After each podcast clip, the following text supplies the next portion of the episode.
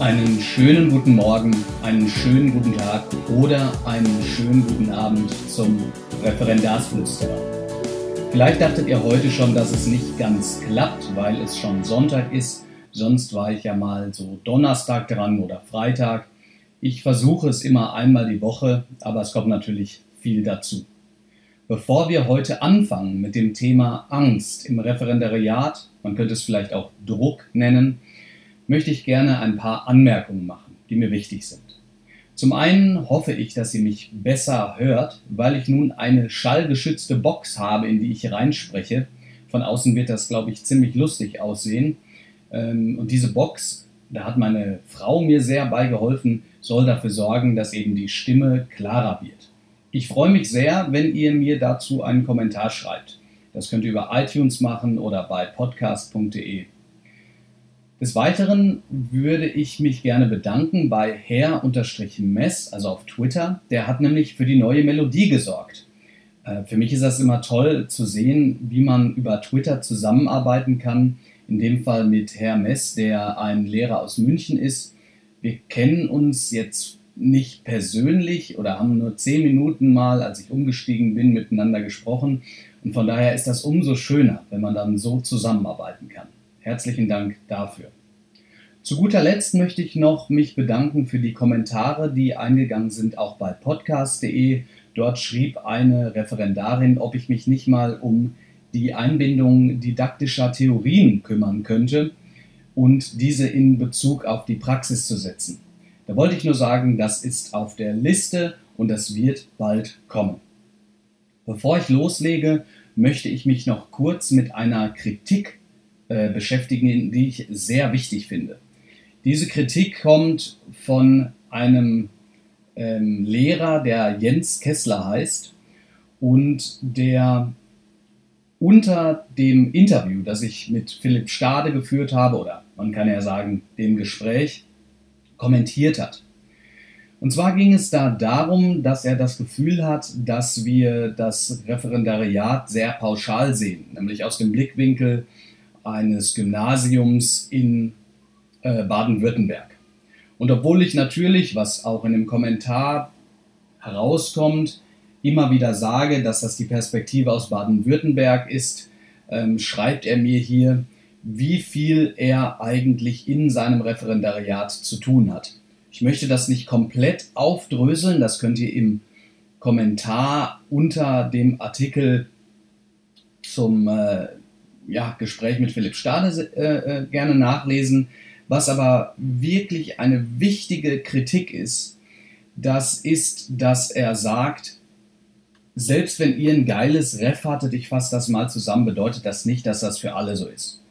Und das ist natürlich absolut richtig und absolut wichtig, denn wie es hier zum Beispiel heißt, ist es in Hessen so, dass das, was Referendariat heißt, ähm, in Hessen der LIV ist, Lehrkraft im Vorbereitungsdienst, dass es da dazu kommen kann, dass Lehrerinnen und Lehrer innerhalb von 14 Wochen acht UBs machen müssen, also acht Unterrichtsbesuche, also alle zwei Wochen ein, den sie jeweils mit vier bis, Seiten, vier bis acht Seiten Entwurf dann noch zusätzlich unterfüttern müssen. Und da ist es klar, dass Druck ähm, eine ganz andere Form annehmen kann, als wenn man in Anführungsstrichen das nur einmal im Monat hat oder eben noch weniger. Und was er jetzt hier für Hessen sagt, kann ich in der Tat natürlich nicht für jedes Bundesland sagen. Ich möchte auch nicht verschweigen, dass er trotzdem dankt, aber, und das möchte ich hervorheben, lieber Jens, vielen Dank für die Kritik, denn sie zeigt noch einmal, dass all das, was ich hier bespreche, all das, was ich hier versuche, den Referendarinnen und Referendaren in Podcastform zu erklären, natürlich eine ganz bestimmte und auch durchaus subjektive, manchmal halt eben auch von dem Land geprägte Meinung über bestimmte Sachverhalte ist. Vergesst das nicht. Ähm, das ist ja dasselbe, wenn man auch einen Blogartikel oder so zum Thema liest.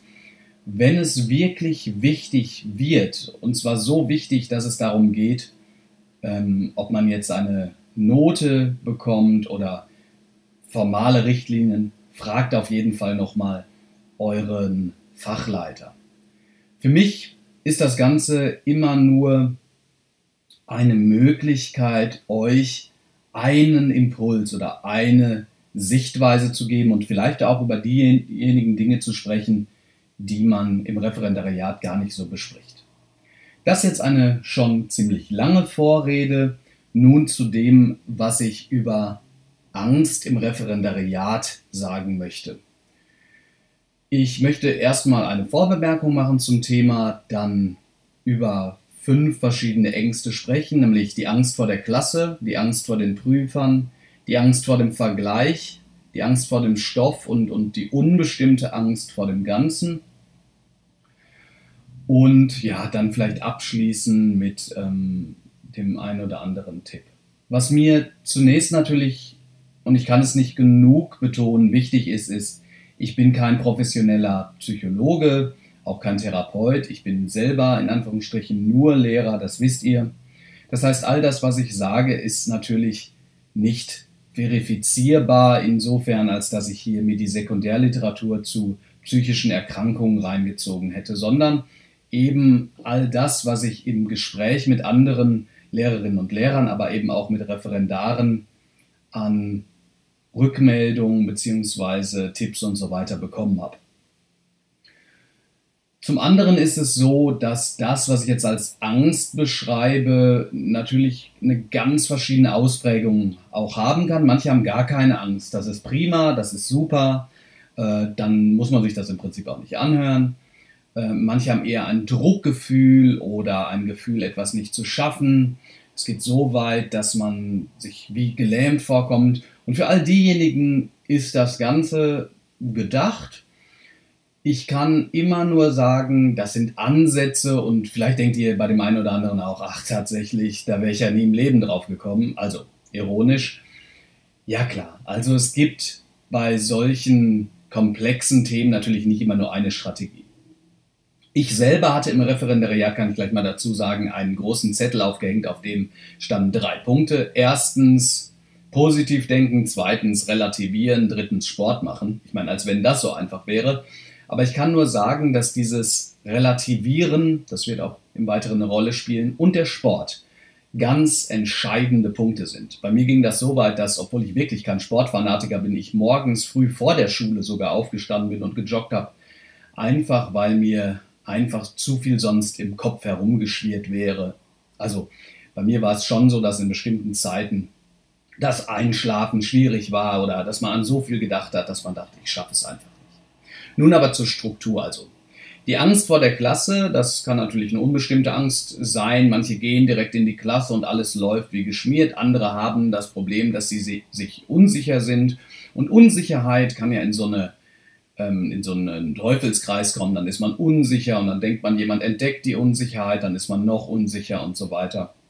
Für mich persönlich war es immer sehr, sehr wichtig, transparent gegenüber der Klasse zu sein. Transparent gegenüber der Klasse zu sein bedeutet auch darüber zu sprechen, dass man vielleicht sich gerade unsicher fühlt oder darüber äh, sich im Klaren zu sein, dass man nicht alles wissen kann. Ja, das heißt, man muss nicht in Unsicherheit verfallen und rumdrucksen, wenn man eine Antwort nicht weiß, sondern es ist einfach menschlich und genauso wie man ja danach gehen sollte, dass Schülerinnen und Schüler auch Menschen mit verschiedenen Wünschen und verschiedenen Themengebieten sind, die gerade nichts mit Schule zu tun haben, sollte man sich auch selber erlauben, darüber ähm, nachdenken und reden zu können, dass man Schwächen zeigt. Also Transparenz ist für mich immer wichtig weil die Klasse sozusagen ja kein Haufen von, von bösen Gestalten ist, die einem wehtun wollen sozusagen, sondern da sind oft ja, Schüler bei, die verstehen, äh, in was für einer Lage man sich befindet. Aber natürlich nur dann, wenn man das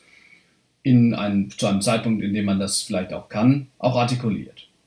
Äh, in Pädagogikbüchern steht auch immer, dass man sich Plusleute, also Plusleute in, bei Schülern holen soll, mit denen man dann darüber spricht, ähm, ja, äh, wie es irgendwie weitergehen kann. Also nicht falsch verstehen, ich meine jetzt nicht, dass man einen Schüler sucht und den ins Vertrauen zieht, so mir geht es ganz schlecht, sondern einfach, dass die Klasse mitkriegt, oh Leute, ich habe gerade viel zu tun ähm, und ja, ich versuche mein Bestes, das, ähm, das irgendwie zu wuppen alles. Die zweite Angst, die sehr, sehr häufig vorkommt, ist die Angst vor den Prüfern. Und bei der Angst vor den Prüfern, das ist logisch, weil letzten Endes, wenn man den Fehler macht, darüber nachzudenken, was die Prüfer jetzt alles machen könnten, damit man dann sein Referendariat nicht besteht oder die Note falsch ist und die Stellensituation ist schwierig, all die Dinge können ja zusammentreffen, dann hat das natürlich eine Berechtigung. Aber die Angst davor, zu scheitern vor, vor der Klasse, ähm, wird dann natürlich noch zusätzlich verstärkt, wenn man sich darauf konzentriert, was der Prüfer macht. Jemand sagte auch in Bezug auf das, was ich zur Lehrprobe gesagt habe, mal, man soll früh lernen, die Prüfer zu ignorieren. Ich sehe es zwar nicht ganz so stark, also ich würde nicht sie so ignorieren, dass man noch nicht mal zu ihnen rüber gucken kann, ja, bevor sie sozusagen, bevor man angefangen hat zu unterrichten. Aber ich finde, das ist ein ganz wichtiger Punkt, nämlich der Tipp, dass man den Fokus verschiebt. Egal, ob ein anderer Lehrer dabei ist, der hospitiert oder andere Referendare, es ist immer gut, wenn man sich auf diejenigen konzentriert, um die es geht, nämlich die Schüler. Wenn man sich auf die Schüler konzentriert und auf das, was man mit ihnen erarbeiten und was man umsetzen möchte, dann merkt man auch, dass man viel schneller in das hereinrutscht, was man vielleicht auch zuvor im Unterricht gemacht hat, nämlich zusammenarbeiten, eine Frage stellen, ähm, etwas bewerten oder beurteilen oder nachfragen, einen Impuls geben, eben all das, was Unterrichten ausmacht. Und eben dieses Ignorieren in positiver Form, dass man sich nämlich nicht darauf ähm, nur einstellt, dass da jetzt jemand steht, der sozusagen einen mit Blicken verfolgt, das kann schon dazu führen, dass man viel besser damit klarkommt, dass da hinten drin einer sitzt. Und irgendwann ist das vielleicht gar nicht mehr der Punkt, vor dem man dann Angst haben äh, sollte oder vor dem man Angst haben muss. Was für viele Referendarinnen und Referendare immer ein Hort der Angst. Es ist die Angst vorm Vergleich.